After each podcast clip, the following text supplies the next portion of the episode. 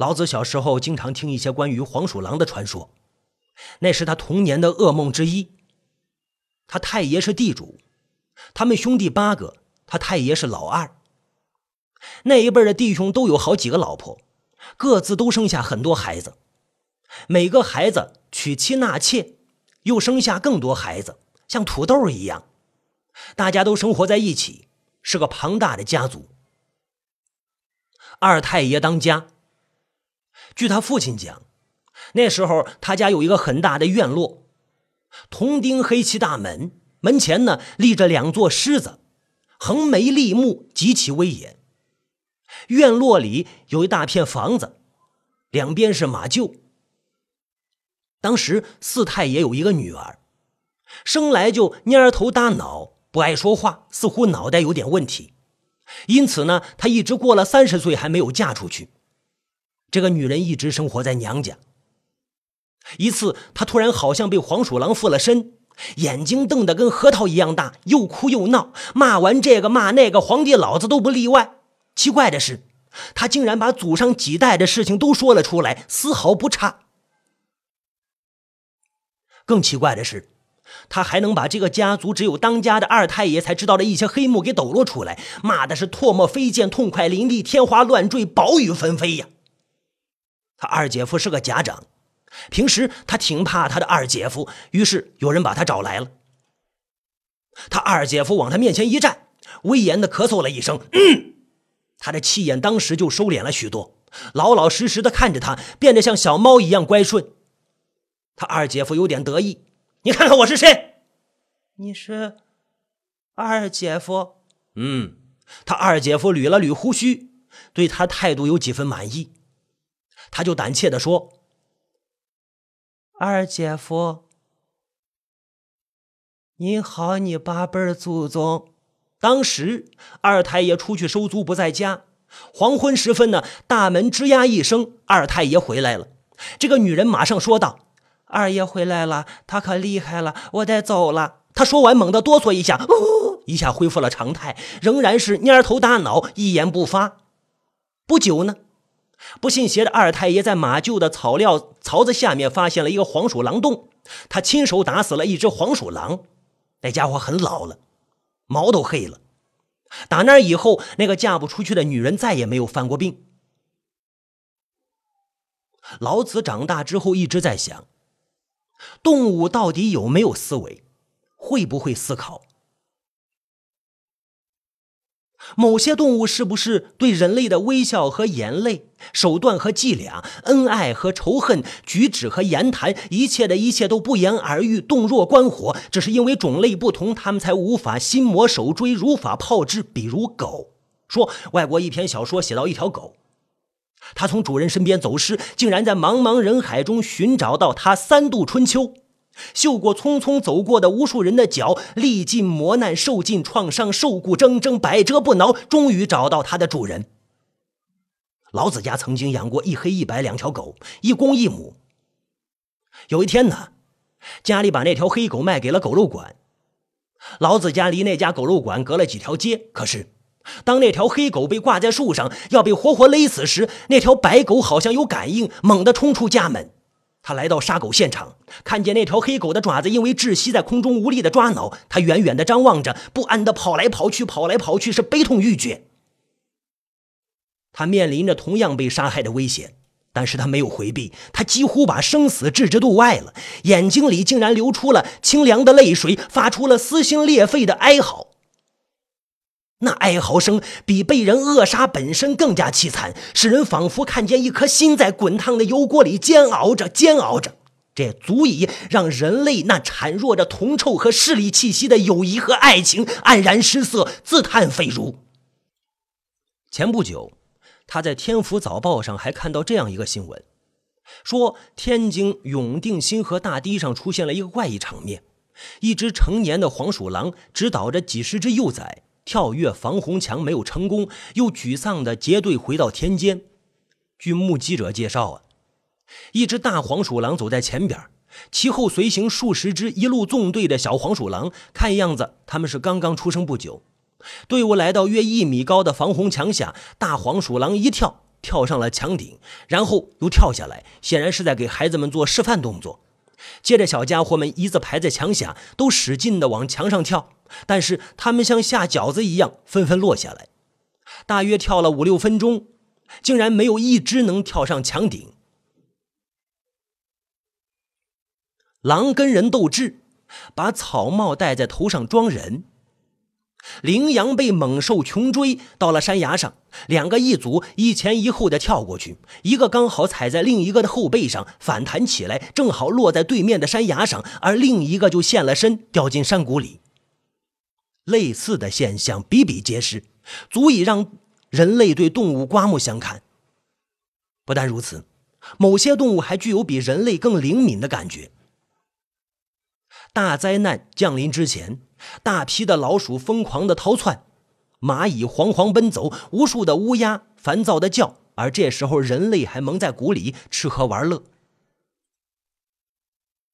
马救下那只黄鼠狼，他祖祖辈辈一直生活在那个地主家的大院里。他在黑夜里可以从门缝溜进任何一间卧室，他可以在有人密谈的时候躲在任何一个家具下面。他是不是真的可以把整个家族的事都看得一清二楚、心知肚明呢？可是他怎么可能通过喷出的一种气体就让人接受他意识的控制、胡言乱语呢？老子对这个传说是又相信又怀疑，很矛盾。使他怀疑的更重要的一点是，他没有亲眼所见，而现在他亲眼见了。小孙突然嘻嘻的笑起来，他说话了：“我姓袁。”啊文经理跟老子都愣愣的看着他，老子就认真的问他：“你叫袁什么？”呃，他怔了一下，似乎答不上来，但是他马上说道：“你们去看看一九三九年十一月三日的《沟镇民众报》，那上面就有你们要找的谜底。”一九三九年十一月三日。这莫名其妙的话让老子想起了二十四排四号下面那行字，都是一九三九年，怎么这样巧？他震惊了。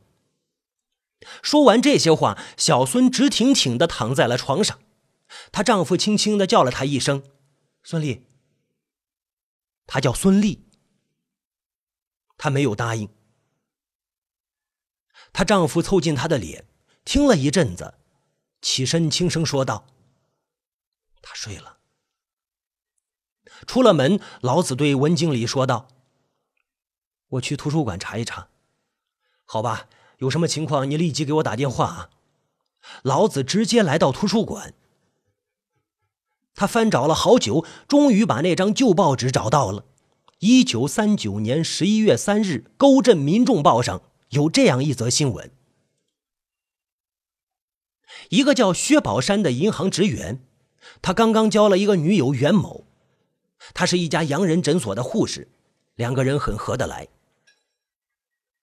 今年四月十七号，薛宝山买了两张电影票约袁某去看电影，到了开演时间，却突然来了一个急诊病人，袁某就没有去。那个男人怎么等都不见袁某来，很生气，临时找来另一个女人跟他一起去看电影了。这个女人是唱评剧的戏子，一直暗暗的喜欢薛宝山。这一场电影成了他跟他关系的一个重大转折。薛宝山竟然干脆甩了袁某，跟这个戏子好上了。半年之后，他和戏子举行了婚礼。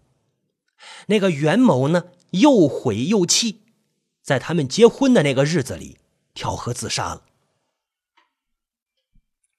有一天夜里。那个戏子突然惊醒，惶惶不安地对丈夫说：“她做了一个梦，梦见那个袁某回来了，他七窍流血，追着她大叫着：‘你还我的票！你还我的票！你还我的票！’从此，袁某就跟这个戏子形影不离了，日日夜夜在他身后大叫着：‘你还我的票！你还我的票！’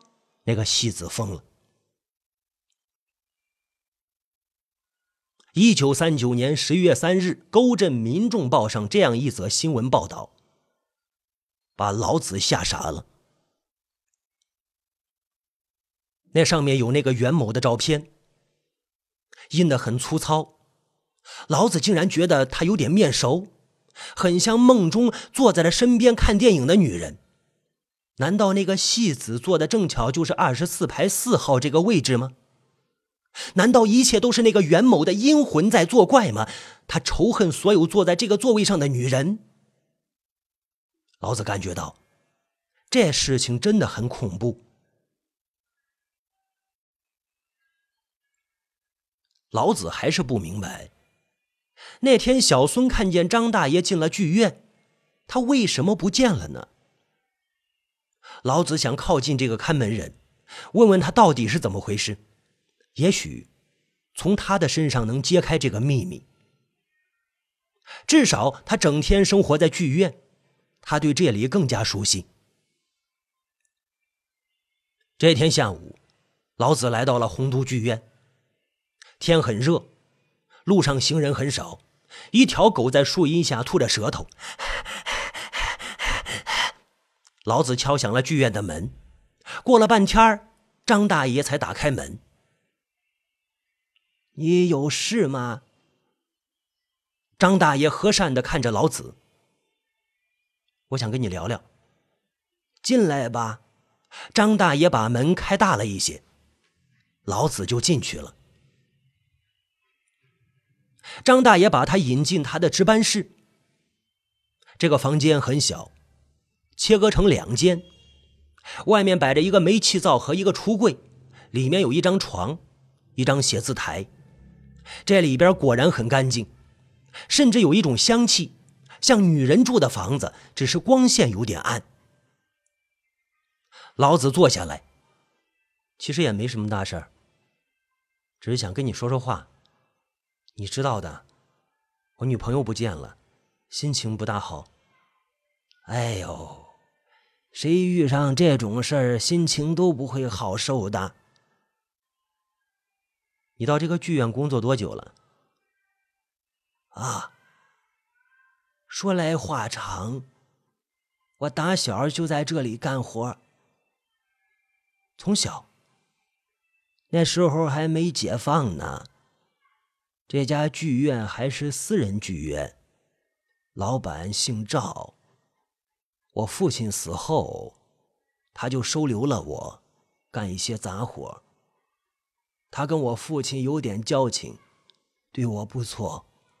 后来这剧院就归公家了，我就一直留在这里。你父亲是干什么的？搞建筑，这个剧院就是他盖的。老子忽然有了一个大胆的设想：“你是画家，对吗？”张大爷问他。“，算是吧。”我家有一个保存完好的家谱，上面有我列祖列宗的画像，那都是历代的画家画的，手法都很高超。哪天我给你看一看啊？好啊。我告诉你啊，我那祖上都是当官的。说到这里，张大爷浑浊的眼睛闪出兴奋的光来。他接着问道：“你猜最大官职几品？”猜不着。宰相。一人之下，万人之上的宰相。张大爷又重复了一句：“什么宰相不宰相，跟老子毫无关系。他现在只想弄清楚女朋友在哪里。”可是老子还是装出很惊讶的样子。那么大的官啊！哎，张大爷的眼神暗淡下来。可是不知道从哪代起，官儿越做越小，到了我爷爷那辈儿。仅仅是清朝县衙里一个小官吏了，到了我父亲就成了包工头。老子不想听下去了，他打断了张大爷：“张大爷，四天前停电那天晚上，小孙看见你进了剧院里面，可是你怎么不见了？啊！张大爷好像受了什么刺激，神态有点异常。小孙一定是看花眼了。停电了，我到剧院里去干什么呀？老子觉得张大爷的表情极其可疑。回家的路上，老子一直在想：如果是那个死去的袁某在作怪，那么这个张大爷为什么神态那么异常？如果是张大爷在搞鬼，那椅子下面那行字怎么解释？小孙的风言风语怎么解释？那则旧报纸上的新闻又该怎么解释？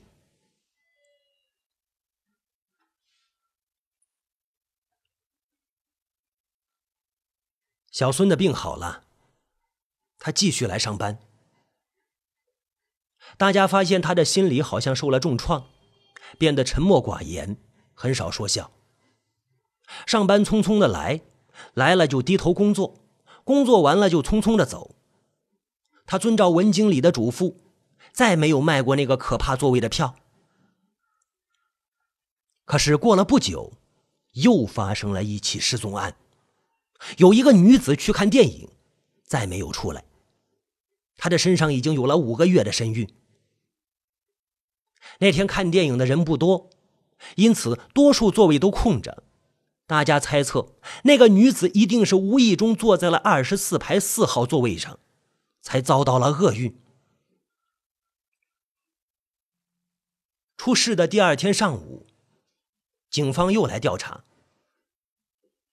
剧院的员工一个一个被询问，这一次他们同样没有调查出来任何有用的线索。他们走出洪都剧院的门，正碰上两个卖冷饮的人打架。顺便就把那两个人带走了。正像我说过的那样，警察常常在坏人做好事或者好人做坏事的时候出现。哼！警察离开之后，大家你看看我，我看看你，心情都很压抑。文经理安抚了一下大家的情绪，叮嘱大家好好工作，不要分心。不过以后一定要提高警惕。如果发现可疑情况，立即向他汇报。等等。接着，大家陆续散去了。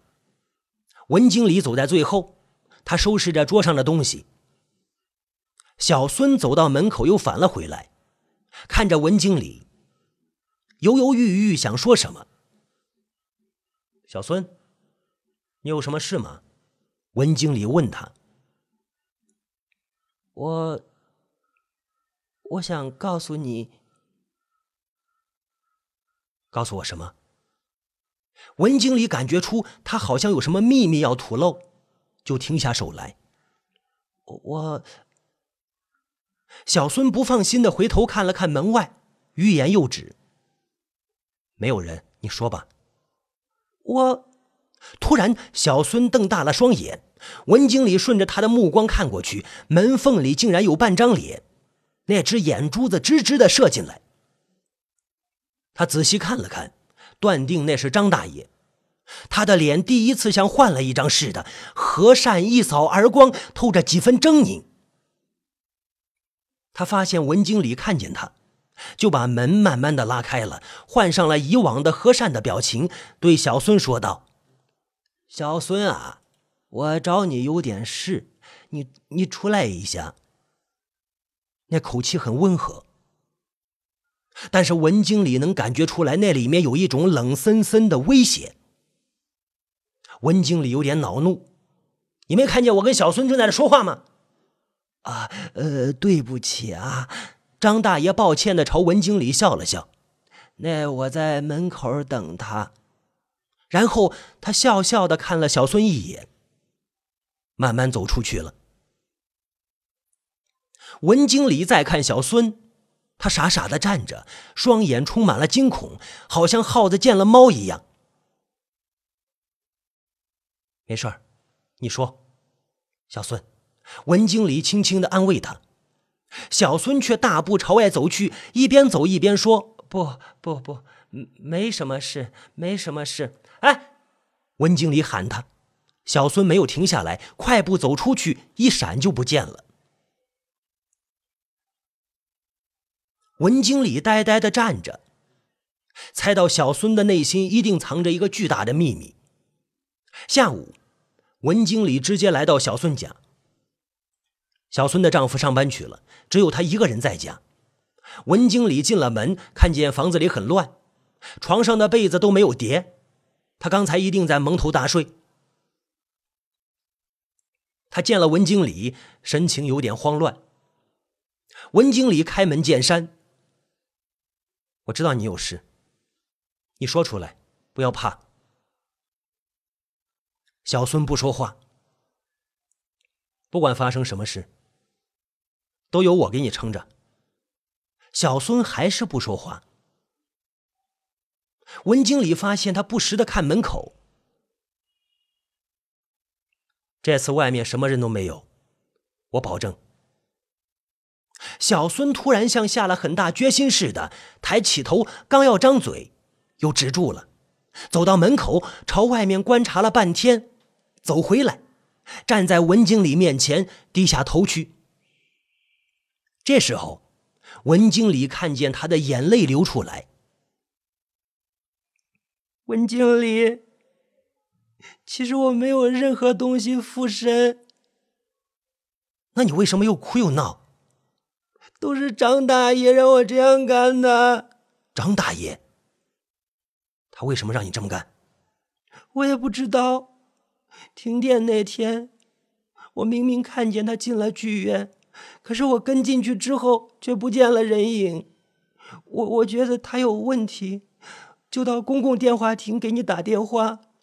可是他却像幽灵一样站在我身后，我当时吓坏了。